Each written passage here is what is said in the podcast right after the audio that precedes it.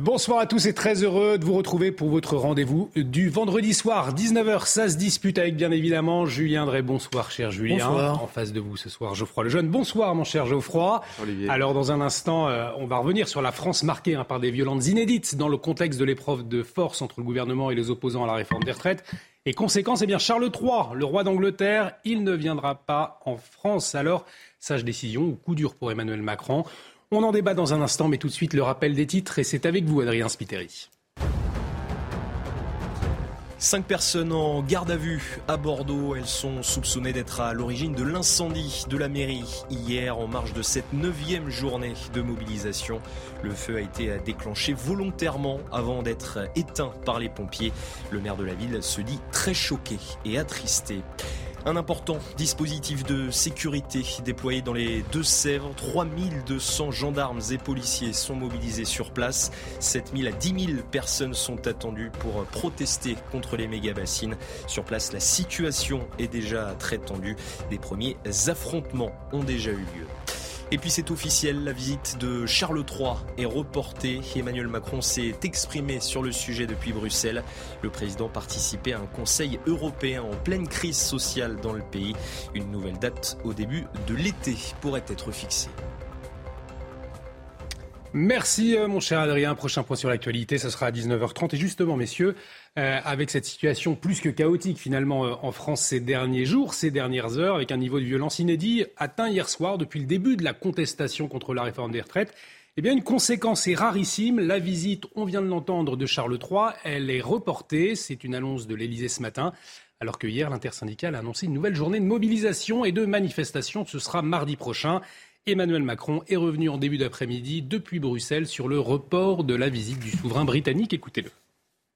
Je crois que vous voyez la situation liée euh, justement aux protestations euh, en raison de la réforme des retraites en France. À partir du moment où hier soir, l'intersyndicale a annoncé une nouvelle journée de mobilisation mardi et que la visite du roi était prévue de lundi à mercredi, je pense que nous ne serions pas sérieux et nous manquerions d'un certain bon sens a proposé à Sa Majesté le roi et à la reine consort de venir faire une visite d'État au milieu des manifestations. J'ai pris l'initiative ce matin de l'appeler et de lui dire quelle était la situation. À partir du moment où il y avait cette journée qui avait été décidée, le bon sens et l'amitié nous conduisent à proposer un report.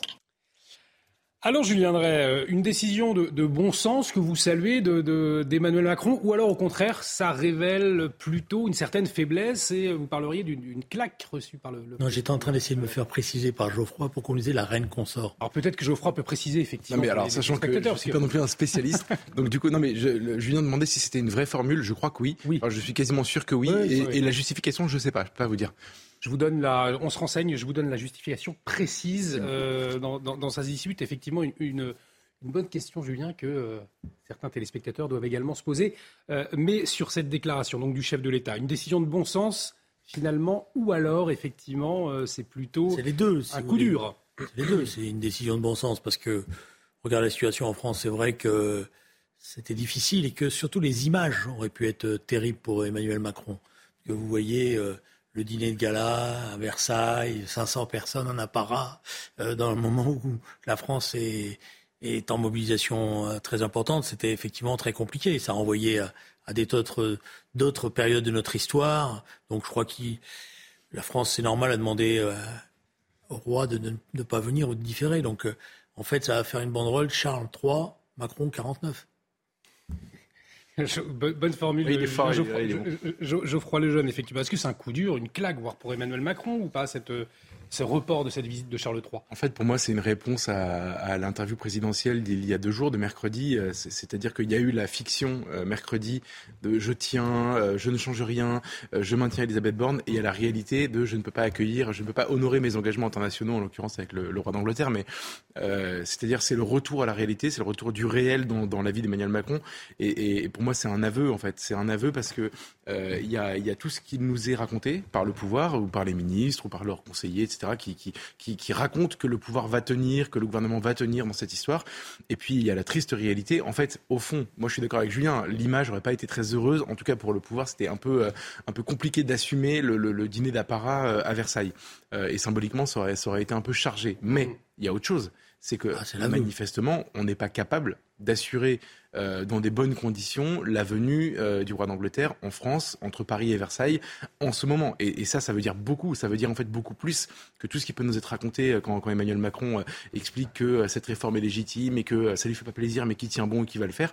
Au fond, en fait, ce qui devrait être la routine d'un chef d'État ne peut plus être assuré en ce moment. Ça dit énormément de choses. Et, effectivement, et, le fait, Julien, de ne pas pouvoir accueillir Charles III et son, épouse consort, c'est-à-dire son épouse qui ne règne pas elle-même. D'accord, ça y est, j'ai compris. La, signification. Merci. Euh, est-ce que ça va Merci aux équipes de CNews qui nous renseignent quand même. Bah Exactement. Et merci aussi à l'intelligence artificielle. Ah, ah c'est vous tout seul. Pardon, pardon. Euh, est-ce que euh, ça peut affaiblir à l'international Emmanuel Macron cette séquence? De manière, la, situation en général l'affaiblit. Bon, c'est pas tous les chefs d'État ont forcément euh, pas des situations euh, extraordinaires euh, en ce moment dans leur pays. Bon, mais c'est vrai que les images d'une France qui est en colère, une France rebelle, ça lui donne pas la possibilité de dire, voyez, tout se passe bien chez moi, etc. Et tout. C'est pas l'essentiel. L'essentiel, elle est dans ce que dit Geoffroy. C'est d'abord qu'effectivement, ils ont des difficultés parce que je pense qu'ils ont des problèmes de, de sécurité, c'est-à-dire de forces de l'ordre qui sont épuisées parce qu'elles sont déployées, redéployées, remobilisées. Et, il faut raconter que dimanche, c'était censé être le jour de repos. Enfin, si, si les policiers avaient été mobilisés pour la venue de Charles III, c'était censé normalement, enfin, le, moment où, pardon, ils étaient mobilisés pour sa venue, était censé être leur moment de repos. Donc en fait, ils auraient été rappelés sur leur seul moment de repos possible, euh, de répit, entre guillemets. Ça aurait été catastrophique, pardon, Julien. et la condition des forces de l'ordre, on va y revenir justement dans un instant, effectivement, je crois. Il y a une énorme fatigue avec des risques, y compris qu'à un moment donné, les compagnies, ils en ont assez, quoi. Vous pouvez pas euh, nous mettre tout le temps en première ligne. Euh, premier aspect des choses. Deuxième aspect des choses, moi, alors ça c'est un petit signe, mais quand on en est là, en général, on n'est pas loin de céder. Hmm. Voilà, c'est mon sentiment, peut-être que je me trompe, mais ça veut dire qu'il y a quelque chose qui ne va plus. Et donc, du point de vue de l'intérêt du pays et de la situation telle qu'il est, il vaudrait mieux que le, président de la République arrête de s'entêter, qu'il déclare la pause. Euh, les organisations syndicales lui ont tendu la main hier euh, en disant euh, retarder la, la, promulgation de six mois, prenons le temps de rediscuter. L'intérêt pour la paix civile, ça serait cela. Alors, quelle sortie de crise? On va y revenir à 19h30. Mais avant, on va revenir sur cette neuvième journée de mobilisation de l'intersyndicale hier, donc contre la réforme des retraites. Il y a eu, alors c'est vrai, un regain de mobilisation, mais entaché par des violences, des violences inédites. Hein, je le disais tout à l'heure, depuis le début de la contestation, des saccages, des incendies, bref, des images apocalyptiques dans plusieurs villes de France. Vous le voyez euh, à l'antenne, ces images qui ont tourné. On est passé vraiment à côté d'un drame avec euh, cet immeuble à Paris qui a pris feu. Euh, on peut ajouter également la porte de la mairie de, Bordeaux qui a été incendiée. On le voit sur ces images. voyez ce qu'en pense Olivier Matteux de la CGT 13 de ces violences qui ont eu lieu hier soir? La violence pour les travailleurs elle est dans la casse du droit de grève qui s'exerce en ce moment et qui amène euh, des travailleurs à avoir euh, le choix entre aller travailler euh, encadré par des policiers ou mettre fin à la grève qu'ils ont décidé, normalement, démocratiquement, pour défendre leurs droits. Le premier violent, c'est notre président de la République. Et il met tout le monde en difficulté, y compris les effectifs de police, qui finiront par arriver à bout, par faire des bavures. Voilà ce qui va se passer. C'est vrai, Geoffroy Lejeune, qu'on entend cette petite musique dans une partie de la population. Alors oui, il y a eu de la casse, mais finalement, le premier responsable, Emmanuel Macron, il l'a quand même euh, cherché en, passant euh, euh, par la force. Est-ce que les leaders syndicaux, alors ici la, CGT ou alors des leaders politiques, je pense notamment à, l'extrême gauche, ne devraient pas être, plus fermes dans leur condamnation des violences, justement Ou alors est-ce que vous comprenez cette petite musique qu'on entend dans une partie de la population? C'est une vraie question. C'est une vraie, vraie, vraie, très importante question. En fait, comment vous dire?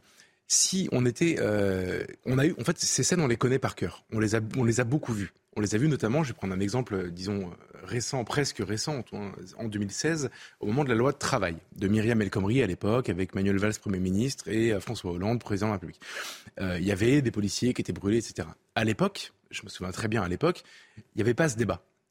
on condamnait les, les, Non, mais je veux dire, une partie de la gauche, alors Julien fait, enfin, fait la moue, mais une partie de la gauche disait oui, mais cette loi est horrible, etc. Mais c'était une partie de la gauche. Mmh.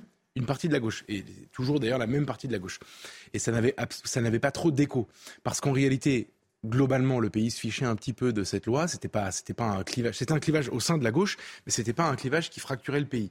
Et, et, et, donc, il y avait une condamnation assez unanime des violences. il y avait d'ailleurs eu des procès, des comparutions immédiates, etc.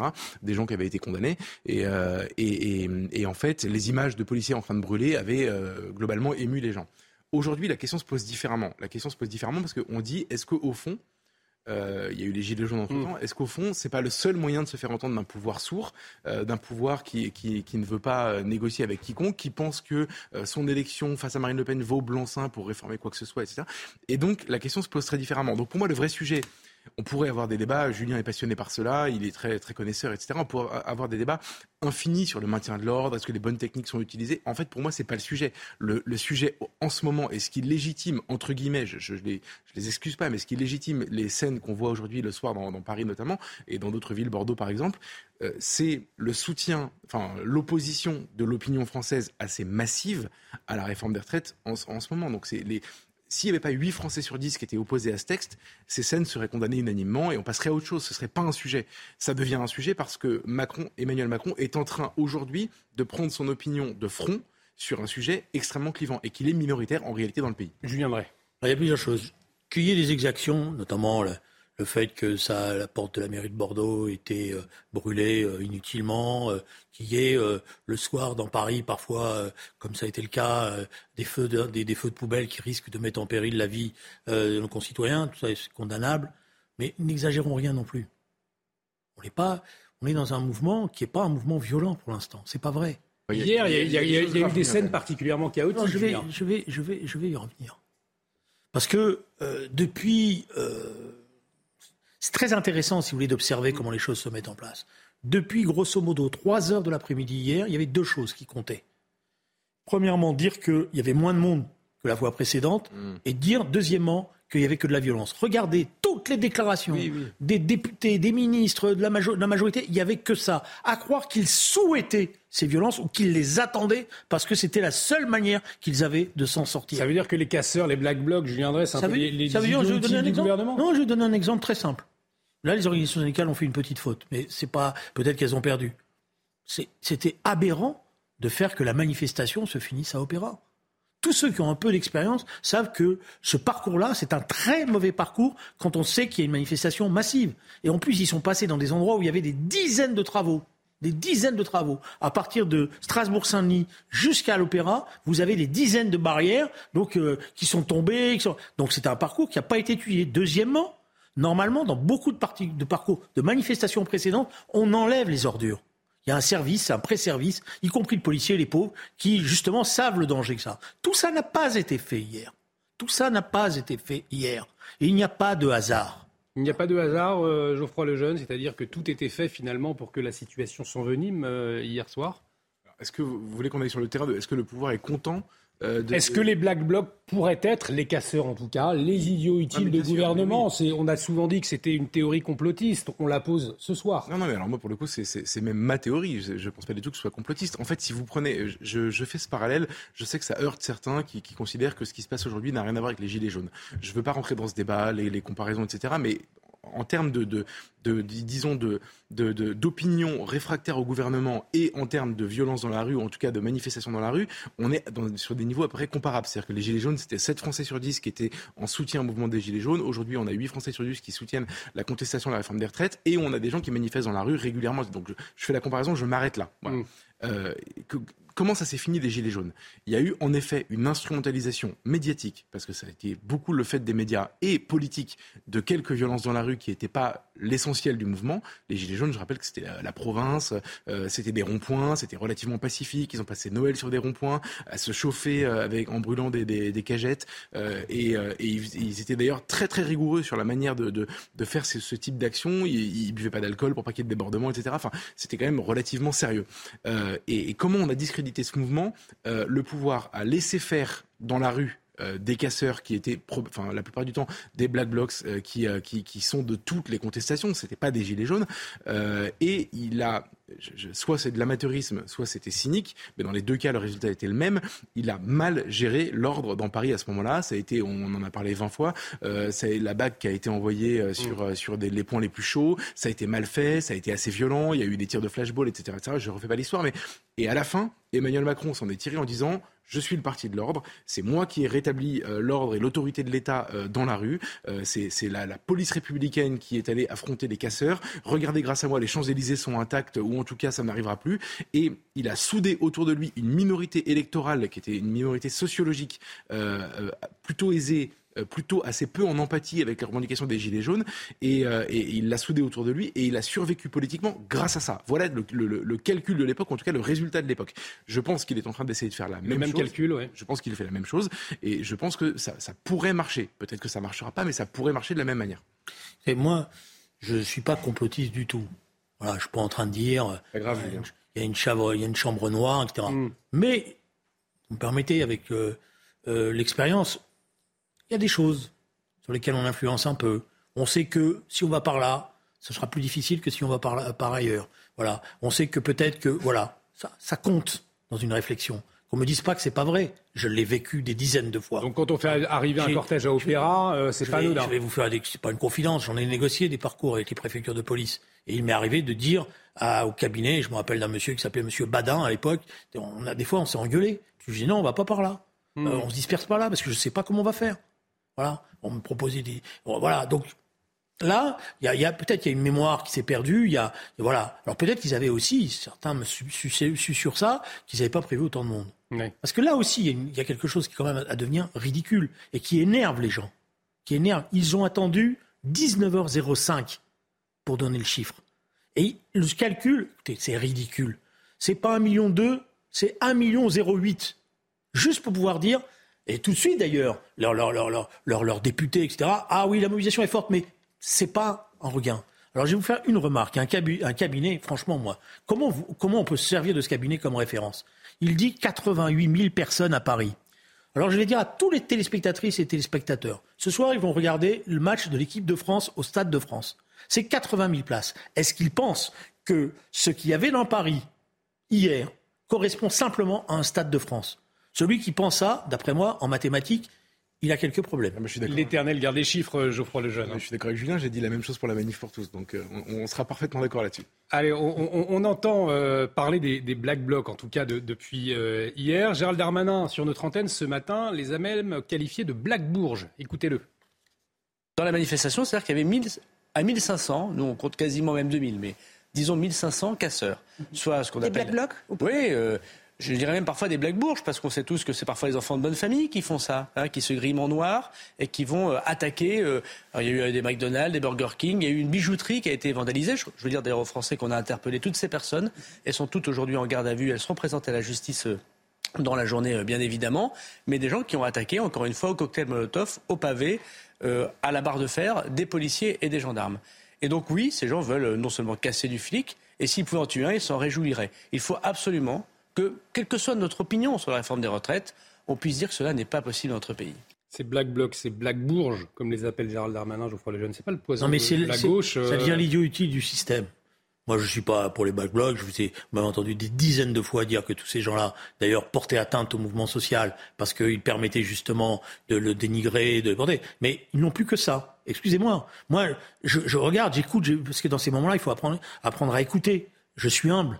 Mais quand j'écoute les tout, regardez, faites, demandez à votre rédaction, on va le faire. Écoutez toutes les déclarations des, députés et des ministres macronistes. Il n'y a que ça qui compte pour eux. Personne ne dit il y a quand même beaucoup, beaucoup de monde hier. Il y a une colère qui est dans le pays. C'est très fort. Dans des villes de province, des amis à moi m'ont dit on n'avait jamais vu des manifs comme ça. Jamais. C'est donc qu'il se passe quelque chose les Black Blocs, le, poison de la gauche, euh, finalement, euh, je crois. Le Honnêtement, Darmanin, il, a vraiment raison. Euh, la formule est pas mal en plus, il faut lui reconnaître ça. les Black Bourges, parce que ce qui, est, intéressant dans le cas des Black Blocs, c'est que pour, pour devenir Black Bloc, en gros, il faut être surpolitisé, donc souvent suréduqué, et il faut avoir que ça à faire. Et moi, ce que je trouve scandaleux, au-delà des méthodes, de ce qu'ils font, etc., ce que je trouve scandaleux dans les Black Blocs, c'est vrai que, que comment dire, euh, ils, volent un peu les, les, les manifestations. En fait, ils volent les contestations des gens qui souffrent vraiment. Ce sont des gens qui ne souffrent pas, ce sont des gens qui ont du temps à, consacrer à perdre, euh, à faire de, l'action violente, de la manifestation, qui vont de manifestation en manifestation. On parlera euh, probablement tout à l'heure d'éco-terrorisme, mais c'est mm. la même chose en fait. Ce sont des gens qui sont désœuvrés et qui se trouvent des causes. Et, et moi, j'ai de la peine pour les gens qui souffrent réellement. C'est-à-dire euh, des, gens qui ont des métiers compliqués, qui n'ont pas envie de travailler deux ans de plus, euh, qui, euh, qui, qui, qui, gagnent mal leur vie, qui sont écrasés de, d'impôts, de, charges, qui, tous ces gens en fait dont on parle depuis des semaines, qui sont des travailleurs mais opposés à la réforme des retraites. Je rappelle mais, que si vous permettez, des actifs pour terminer, juste 90% des actifs sont opposés à cette réforme. C'est intéressant, il faut l'analyser quand même. Faut, faut, c'est pas, c'est pas juste la France qui veut pas travailler plus longtemps. Ce sont des gens qui bossent et qui n'ont pas, qui ne peuvent pas vraiment bosser plus. Et, et, et, en fait, ils sont en train de se faire voler et ils donnent l'occasion au gouvernement de voler leur contestation que je trouve légitime euh, et qu'on pourrait entendre euh, par des gens qui ne sont pas concernés, qui sont concernés par aucune de leurs problématiques. C'est ça que je trouve scandaleux en fait. Et les black blocs en vérité, il y a une réponse pénale. On fait tant qu'on peut, on essaie de les condamner, même si c'est compliqué parce qu'on les reconnaît pas, etc.. La vérité, c'est qu'ils mériteraient une bonne paire de baffes de la part de leurs parents. Alors, je suis pas en désaccord avec ce qui vient d'être dit. Je fais simplement une remarque, c'est que des syndicalistes policiers sont intervenus dès hier pour dire on a quand même un problème. C'est que les black box, puisqu'on arrive à si bien savoir le nombre, on les connaît à peu près tous. Oui, oui, bien sûr. On les a identifiés. Ça veut dire que dans des manifestations comme ça, on peut prononcer un, interdit de participation à manifestation. On peut faire des filtrages. Il n'y a, y a, y a, pas de fatalité à ce que mm. les black blocs euh, puissent envahir les manifestations comme ça. Alors, c'est pas, il y aura des, il y aura des difficultés. Il y en aura qui arriveront à passer au travers. Il y en aura qui, qui euh, effectivement vont jouer au petit malin, etc. Et tout. Mais si vous voulez, je reste persuadé quand même que d'abord il y a des moyens de réduire cela. Et deuxièmement, que malgré tout, il y a quand même une idée derrière la tête dans le gouvernement de se dire ces violences-là, ces images des 20 heures, elles nous aident. Et un manque de condamnation peut-être du côté de la, gauche, de l'extrême gauche, aussi de ces black blocs? Non, mais c'est toujours le problème. Moi, je, les condamne, j'ai aucun problème. J'ai vu quelques députés euh, de la France insoumise, on, les interpellait, ils n'osaient pas dire je condamne parce qu'ils ne veulent pas se couper. Je pense qu'ils ont tort. Il vaut mieux dire tout de suite, on n'a rien à voir avec à tout cela. Mais il y a aussi un énervement, c'est-à-dire que ça devient quasiment une pétition de principe, une génuflexion qu'on est obligé de faire. Vous êtes de gauche, donc vous devez condamner les violences parce que vous avez une complicité. Et à la fin, on en a un peu marre. Quoi. Geoffroy Lejeune, une minute avant la pause. Non, mais euh, moi, je suis en empathie avec Julien parce que c'est vrai que c'est insupportable de devoir faire des génuflexions obligatoires quand on est de gauche euh, pour ne pas soutenir les Black Blocs. Rassurez-vous, quand on est de droite, il y a beaucoup de génuflexions obligatoires aussi qui sont tout aussi énervantes et qui nous ont été imposées depuis des décennies par des gens très bien pensants. Donc, euh, mais, je compatis, je comprends et, et je suis très heureux que vous puissiez le dire. Mais avec une petite nuance, si vous me permettez. Ce qui s'est passé dans la manifestation n'est pas la même chose que ce qui se passe le soir dans Paris. Ce ne sont pas les mêmes. Ce sont des manifestations. Et c'est d'ailleurs pour ça, et c'est d'ailleurs pour ça que moi je suis très inquiet, parce que ceux qui sont dans la rue le soir sont souvent des jeunes lycéens ou des jeunes étudiants qui n'ont pas beaucoup d'expérience, et la bavure, elle est possible euh, dans ces cas-là. C'est pour ça qu'il faut retirer le texte. Geoffroy le jeune. par contre, pour le coup, j'ai été lycéen et j'ai même été manifestant lycéen. Et je n'accorde pas la même légitimité aux travailleurs qui, qui non mais je suis d'accord. mais voilà mais non mais c'est important moi c'est une inquiétude en tant que parent. c'est tout. parce qu'il y a aussi une fascination de la gauche en général d'ailleurs pour la jeunesse qui se mobilise etc pardon mais la jeunesse je pense qu'elle se cherche elle se cherche des occupations surtout la jeunesse qui manifeste en ce moment. Je crois pas une seconde qu'elle soit inquiète pour ses retraites. Par ailleurs dès ma génération à moi c'est-à-dire que moi j'ai 35 ans aujourd'hui donc dès ma génération à moi on m'a expliqué que j'aurais pas de retraite. C'est un sujet que j'ai banni de ma vie. Euh, et je pense que les gens aujourd'hui je vous jure Julien vraiment pour avoir pour avoir été manifestant euh, contre le gouvernement Fillon, j'en suis pas fier, euh, quand j'étais lycéen, euh, on, manifestait pour sécher les cours, pour s'amuser, pour retrouver nos copains. Et voilà, je pense que non, mais je glorifier non plus les. Dans, dans, Allez, on, on, arrive dans les bonhommes de jeunes, il y, a cet aspect-là des choses. En, quelques aussi, secondes, Julien. Faites attention, il y a aussi, c'est d'ailleurs euh, quelque chose qui est en train de se passer. Il y a aussi ce qu'on appelle une politisation de toute une génération qui découvre un certain nombre de choses. Et moi, j'ai discuté, parce que je prends toujours le temps d'aller discuter avec ces jeunes lycéens, y compris hier soir, très tard, parce que euh, je voulais voir ce qui se passait, etc. Et beaucoup, bon, évidemment, si je leur demandais le détail de la réforme des retraites, euh, voilà. Mais ils disaient, mais on fait ça aussi pour nos parents, on fait ça parce qu'on en a marre. Nos parents, on les voit travailler, travailler, et jamais ils s'en sortent. Et on va, on va se poser cette question dans un instant. Quelle sortie de crise possible. Est-ce que Emmanuel Macron finalement n'a pas fermé toutes les portes? On en débat dans un instant. Restez avec nous sur CNews. A tout de suite. Julien Drey, Geoffroy Lejeune, ça se dispute. Et les retours sur le plateau de Ça se dispute. Bienvenue si vous nous rejoignez, toujours avec Julien Drey et Geoffroy Lejeune. Dans, euh, dans un instant, cette question une sortie de crise est-elle possible? On en débat, mais avant le rappel des titres avec vous, Adrien Spiteri. Emmanuel Macron fait un pas vers les syndicats. Il s'est exprimé depuis Bruxelles. Le président participait à un conseil européen en pleine crise sociale dans le pays. Il se lie à disposition de l'intersyndicale qui appelle à une nouvelle journée de mobilisation ce mardi. Face à la grève et aux pénuries de carburant, le gouvernement procède à des réquisitions. Six salariés de la raffinerie Total Énergie de Donge sont concernés ce vendredi. Ils étaient en grève depuis le 7 mars contre la réforme des retraites. Les réquisitions pourraient se poursuivre dans les prochains jours. Et puis les allocations d'assurance chômage revalorisées, plus 1,9% au 1er avril. La décision a été prise lors d'un conseil d'administration de l'UNEDIC, une aide exceptionnelle pour faire face à l'inflation dans le pays. Merci euh, Adrien. Adrien Spiteri, prochain point sur l'actualité, euh, c'est à 20h. Une sortie de crise est-elle possible? On se pose la question dans un instant. Mais avant, on va faire un détour par la place de la République à Paris, euh, puisqu'un appel à une nouvelle manifestation sauvage a été lancé sur les réseaux sociaux cet après-midi. Solène Boulan, vous êtes sur place. Alors, quelle est l'atmosphère? Est-ce que cet appel a été suivi? Y a-t-il du monde autour de vous? Écoutez Olivier, euh, pour l'instant l'ambiance est très calme ici, place de la République à Paris, euh, mais on a quand même un gros dispositif euh, sécuritaire. Hein. On a vu beaucoup de fourgons de, de CRS aux abords de la place et puis des effectifs autour de nous. Vous le voyez sur les images de Jules Bedeau. Vous l'avez dit sur les réseaux sociaux, de nombreux appels à se rassembler à partir de 19h ont été relayés, mais pour l'instant les manifestants ne sont pas vraiment nombreux, on peut le dire. On a quand même assisté à quelques contrôles préventifs qui ont été effectués et continuent d'être effectués euh, par les forces de l'ordre euh, des fouilles de sacs et des contrôles d'identité pour prévenir les éventuels euh, débordements. Une ambiance très calme, donc on vous tient bien sûr au courant si la situation devient plus tendue dans les prochaines minutes, les prochaines heures. Merci beaucoup Solène pour toutes ces précisions. Solène Boulan en direct de la place de la République. Donc une nouvelle manifestation non déclarée au lendemain d'une neuvième journée de grève et de manifestation d'ampleur. Et on le disait, marqué par des violences inédites. Alors cette question maintenant, euh, quelle sortie de crise possible? Alors depuis Bruxelles, Emmanuel Macron s'est dit à disposition de l'intersyndicale pour euh, discuter des questions liées au travail, mais sans remettre en cause sa réforme des retraites. Le chef de l'État qui ne veut pas d'un pays à l'arrêt et entend continuer à avancer malgré la colère sociale. Écoutez-le. J'ai moi-même mercredi indiqué notre disponibilité à avancer sur des sujets comme l'usure professionnelle, les fins de carrière, euh, les reconversions, l'évolution euh, euh, des carrières, les conditions de travail, les rémunérations dans certaines branches. Et donc je suis totalement disponible, ainsi que le gouvernement, pour avancer tout de suite sur ces sujets. Et donc je suis à la disposition de l'intersyndicale, si elle souhaite venir me rencontrer, pour avancer sur tous ces sujets.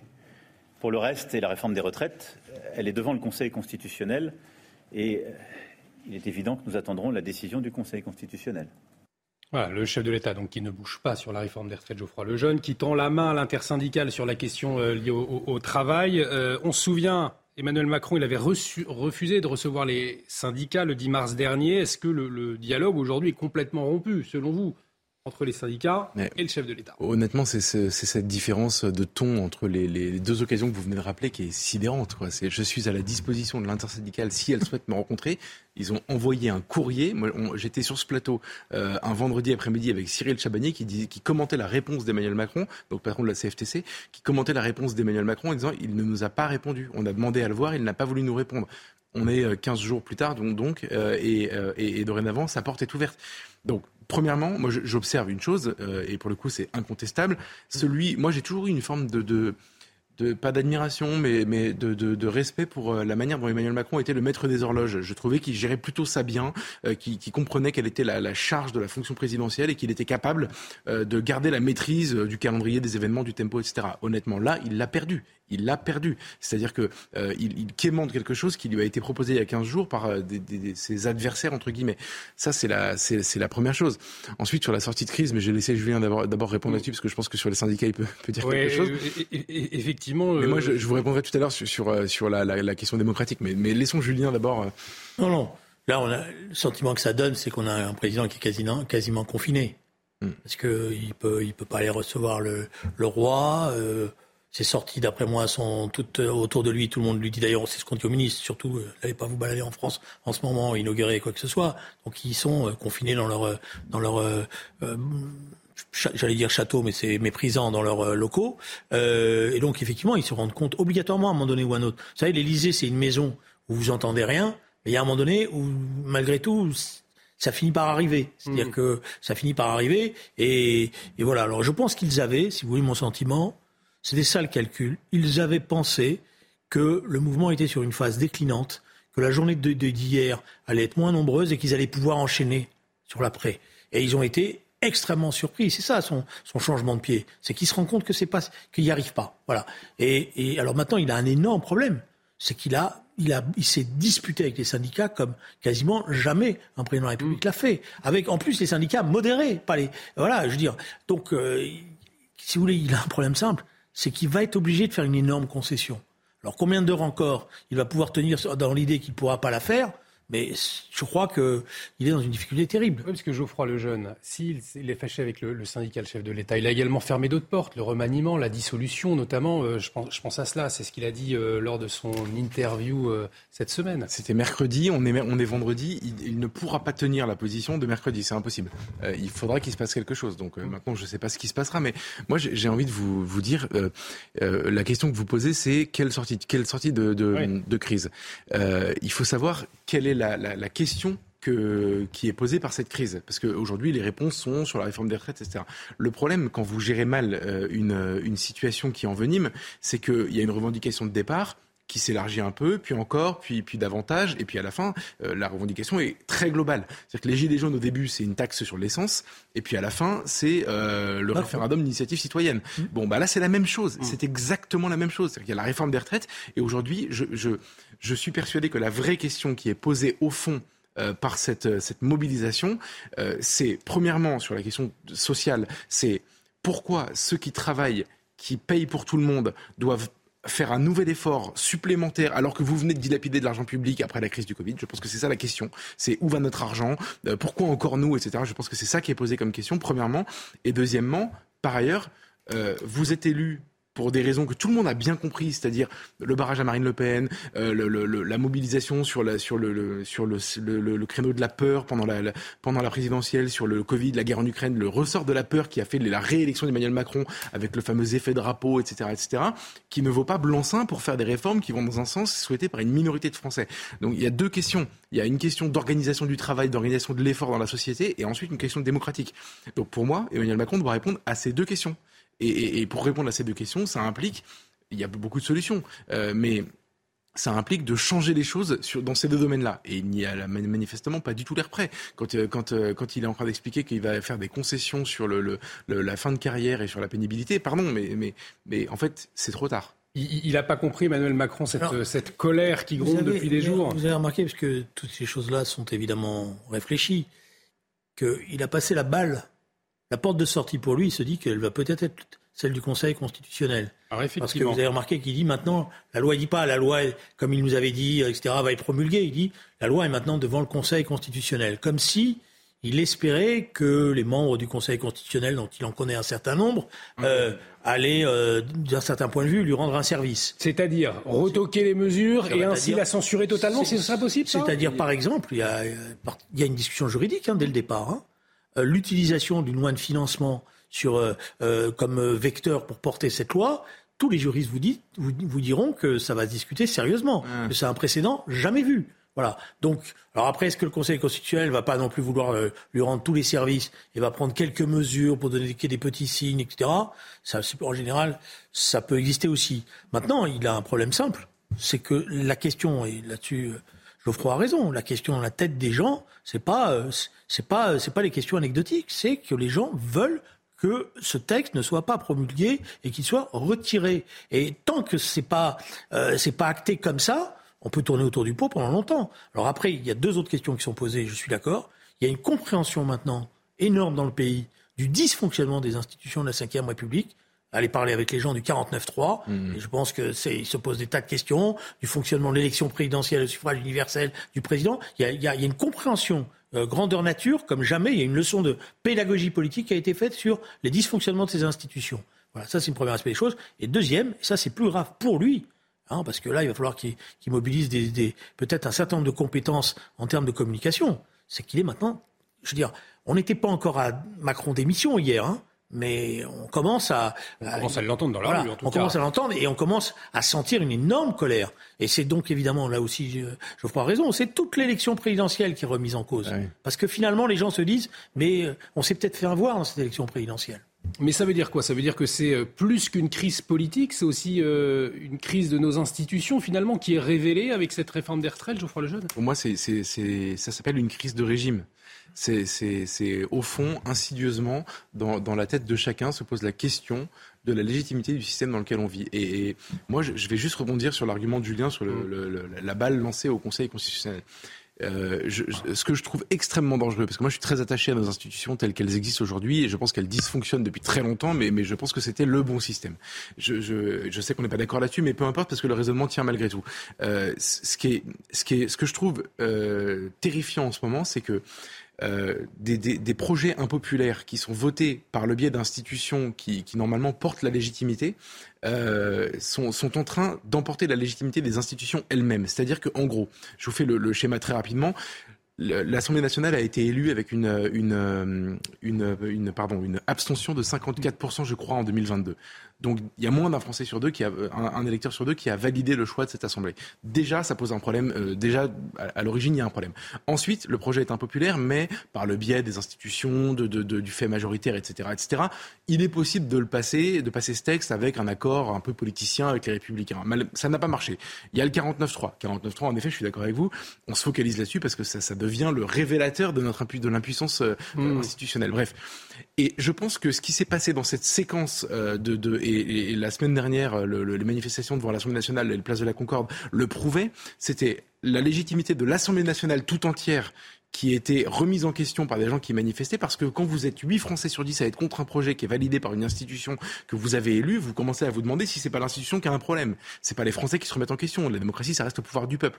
Et on arrive maintenant au Conseil constitutionnel. Si le petit arrangement dont Julien a parlé, qui est évidemment euh, extrêmement plausible, arrivait, ce serait la légitimité du Conseil constitutionnel qui est le garant de nos institutions qui serait remise en question à son tour. Oui, c'est pour ça que c'est pas simple pour le Conseil constitutionnel, parce que c'est une dénaturation de son rôle. Ce n'est pas une Cour suprême. Euh, le Conseil constitutionnel. Lui, il est là justement pour vérifier la, l'égalité de la procédure. Il n'a pas à porter de jugement politique. Voilà. Voilà. Donc, c'est pour ça que ce que fait la tentation, elle, est, elle est, effectivement dangereuse, parce qu'on est en train, de, on avait, ça a déjà commencé. Hein, c'est pas la première fois, mais ça change encore plus. On change la nature du, du Conseil constitutionnel avec des juges, avec donc des, des, des, personnes qui sont pas élues, qui sont mandatées euh, parce qu'elles ont été nommées. Vous voyez, vous voyez ce que ça veut dire. Hein. en plus. Bon, euh, donc, donc évidemment, ce serait, serait un dérapage un nouveau dérapage des institutions de la Ve République. Mais on voit bien qu'il y a peut-être quelque chose qui, bon, peut-être que j'exagère, mais bon, je ne fais pas qu'exagérer. Voilà. Euh, on voit bien qu'il y a des discussions et les coups de téléphone et les, voilà, les chers amis, euh, est-ce que vous pourriez, voilà, bon, comme on dit. Maintenant, euh, moi, je pense que ça se joue, ça se joue dans, les, dans les, dans les, voyez, dans les heures qui viennent jusqu'à mardi. Si mardi vous n'avez pas de signe tangible qui a été donné euh, sur le fait que le projet va se retirer, alors on rentre dans une nouvelle phase politique. Et Geoffroy a raison, c'est une, une autre, c'est une, une, une, crise d'une autre nature qui va s'installer. On suivra ça de tout près. Il y a une autre euh, crise, un autre dossier sensible aussi ce, ce week-end pour l'exécutif. Il se passe à Sainte-Soline. Euh, les autorités qui s'inquiètent justement d'un week-end de mobilisation à haut risque, puisque dans les Deux-Sèvres, les organisateurs du deuxième rassemblement euh, contre le projet de création de 16 retenues d'eau agricoles sont bien décidés à passer un cap. Ils veulent gonfler le rang euh, des opposants à la réforme des retraites, de quoi fortement préoccuper l'exécutif. Euh, ils s'attendent à, des actions de guérilla et de sabotage. On va écouter Gérald Darmanin, il s'exprimait ce matin chez Laurence Ferrari. Il y a des manifestations extrêmement violentes, pas pacifiques, extrêmement violentes, contre ces bassines dans les Deux-Sèvres, dans l'ouest de la France. Combien d'unités seront mobilisées? Ah bah Là, il, y a 2500 policiers et gendarmes, essentiellement d'ailleurs des gendarmes euh, qui euh, sont depuis aujourd'hui, samedi, dimanche, euh, dans les Deux-Sèvres, c'est-à-dire quasiment deux fois plus que le dernier week-end à Sainte-Soline qui était au mois d'octobre, où il y avait eu 61 gendarmes blessés, dont un extrêmement gravement, qui a eu la, la tête extrêmement attaquée. Et je veux redire que nous verrons des images extrêmement dures parce que là aussi, il y a une très grande mobilisation de l'extrême gauche et une très grande mobilisation de ceux qui veulent s'en prendre et peut-être tuer euh, des gendarmes, tuer des institutions. Une séance, une situation euh, e-, explosive, messieurs Geoffroy le Jeune. Euh, est-ce que cette mobilisation dans les Deux-Sèvres contre les méga-bassines, elle peut être encore plus forte, plus dangereuse que, celle passée euh, en automne dernier. Est-ce que l'on peut assister finalement à une sorte de convergence des luttes ce week-end dans les Deux-Sèvres, une convergence des luttes dans un milieu plutôt rural cette fois? Pardon, mais, mais, mais je vais vous décevoir, mais pour le coup, je ne crois pas. Je pense que c'est vraiment, on est vraiment sur du, sur ce que Darmanin avait appelé, euh, parce qu'il a, il a, quand même souvent des bonnes formules, euh, de l'écoterrorisme mm. la dernière fois, et il fait, il faisait écho, enfin, il, rappelait les 61 gendarmes blessés. Euh, c'est voilà, c'est une fraction euh, radicale minoritaire euh, qui s'organise pour mener ce type d'action. Qui, je pense, ne représente ni la population locale, ni, ni même d'ailleurs la population française. Il n'y a pas une opposition à ce projet monstrueuse. ce sont, comment dire, ce sont, c'est c'est pour ça que le terme de terrorisme, en fait, on peut, on peut juger ça un peu radical, excessif, etc. Mais en fait, c'est pas si idiot que ça. C'est vraiment faire peur pour, euh, pour, pour, pour, pour, pour, impulser un autre message dans la tête des gens. Donc je pense que c'est quelque chose qui, qui, qui n'est pas significatif politiquement. Après, ça a des conséquences, euh, pour le coup, ça aura des conséquences en termes de maintien de l'ordre parce qu'on n'est pas dans un moment où nos forces de l'ordre, que ce soit des policiers ou des gendarmes, peuvent se permettre d'avoir des nouveaux points de fixation avec des nouveaux. Euh, euh, je rappelle que l'évacuation la dernière fois avait été, alors non pas compliqué, mais ça avait été un, mm. un vrai sujet. Est-ce qu'on peut avoir aujourd'hui un nouveau point alors que les forces de l'ordre sont déjà usées à bout et qu'elles doivent maintenir l'ordre dans Paris et dans certaines villes de province? C'est ça qui va poser problème. Une nouvelle manifestation dans le cadre, dans un cadre compliqué déjà en France, une situation explosive. Est-ce que ça peut pas empirer ou en tout cas l'extrême gauche peut peut-être pas sortir. Je vais vous faire une confession. Je ne suis pas un spécialiste de ces histoires de bassines mmh. euh, et je n'ai pas encore de philosophie déterminée là-dessus. J'ai lu des choses euh, qui sont assez contradictoires d'ailleurs euh, et je pense que ça nécessite un débat démocratique avec une explication plus détaillée que simplement des slogans. Voilà. Et à ce stade-là, je me garderai de dire c'est bien ou c'est mal parce que je, voilà, j'avoue, je préfère avouer ça comme ça que de dire tout de suite, alors que je ne suis pas un, un, élu politique qui vient des milieux mmh. ruraux, qui puisse avoir une philosophie prédéterminée comme ça. J'écoute. Je pense que c'est pas si simple que certains veulent bien dire en disant on en a besoin un point à la ligne. Il y a un problème de destruction des, des, des terrains, de la manière dont tout ça est fait, etc. C'est des choses qui sont sérieuses. Et pour Maintenant, vous mettre à l'aise, Julien, les gens qui sont opposés à ce projet sont des gens qui confondent les canalisations. Vous vous rappelez-vous la dernière fois Oui, oui, je sais. Non, mais c'est pas. C'est pour, ça que, c'est pour ça que je suis prudent. Voilà. Maintenant, excusez-moi mon étonnement le ministre de l'Intérieur dit on sait déjà qu'il y a des centaines et des centaines, etc. Là, on n'est pas dans des villes, hein. Hmm. On est dans des, on est dans des, des, comment dire, on est dans des, dans dans les, en province, ça passe en par zone rurale, dans des champs, dans des zones rurales, dans des champs. Pour les forces non, d'ailleurs. Non, alors c'est compliqué si ça dégénère, hmm. mais en amont, vous avez quand même le moyen, le moyen de sacrément filtrer. Or, et c'est ça qui m'étonne, c'est qu'ils disent d'ores et déjà, on sait qu'il y a des milliers. Bon, ben d'accord, alors dans ces cas-là, on met des barrages filtrants très en amont, on fait très attention, et même peut-être on discute avec les organisateurs en leur disant on n'est pas contre votre manifestation, vous pourrez la refaire plus tard, mais là, on n'est pas en, capacité euh, d'assurer la tranquillité publique, et donc déjà, on vous demande de la reporter. Bon, ces choses-là sont pas faites. Vous voyez, c'est pour ça que je vous dis, il y a un moment donné, je suis obligé de me poser cette question. À quoi ça sert? Vous interrogez aussi quand vous entendez Gérald Darmanin dire euh, on sait que de toute façon, il va y avoir de des très violents affrontements ce week-end euh, à Sainte-Soline. En fait, le problème, c'est que si vous voulez vraiment empêcher les éléments les plus radicaux qui parfois viennent de toute l'Europe, euh, euh, qui sont, euh, qui, dont c'est quasiment un métier, le, le, enfin le métier en tout cas, les black, enfin les black blocs ou les, les extrémistes ultra formés, ultra entraînés, hein, formés, entraînés, qui savent parfaitement quelle est la procédure qui, en, qui encadre ce genre de manifestation, donc ils savent parfaitement la contourner. si vous voulez vraiment les empêcher d'être là, et je pense qu'en effet ce serait possible, vous aurez un cœur de pleureuse qui vous dira état de droit, vous, rendez compte, arrestation préventive, etc. Oui, mais c'est mieux que d'éviter le cœur de pleureuse. Ça se gère Pardon, mais non, mais, non, mais oui, mais en fait, le problème, c'est que, euh, comment dire, moi, je, suis d'accord, hein, bien sûr qu'il faudrait euh, affronter le cœur de pleureuse et dire, on s'en fiche, on veut pas qu'ils soient là, donc ils sont pas là. Mais le problème, c'est, vous savez bien que ça fonctionne pas comme ça. Dans tous les sujets où l'état de droit est invoqué, c'est les dix commandements. mais on est dans un moment. il, bah y a des barrages filtrants, me dit-on, euh, le général Cavalier, il y a des barrages filtrants, mais on ne peut pas leur interdire de s'approcher des zones interdites. Voilà, qui nous regarde ce soir sur tous ces sujets de Martin Lord, qui est un grand spécialiste. Non, mais bon, après, je sais pas. Il faut regarder, mais ce qui me gêne, c'est que d'ores et déjà, on annonce ce qui va se passer. Voilà. Et que d'un certain point de vue, le scénario est déjà écrit et qu'on s'y est résolu. Moi, je me résous. Je me résous pas à ça. Voilà.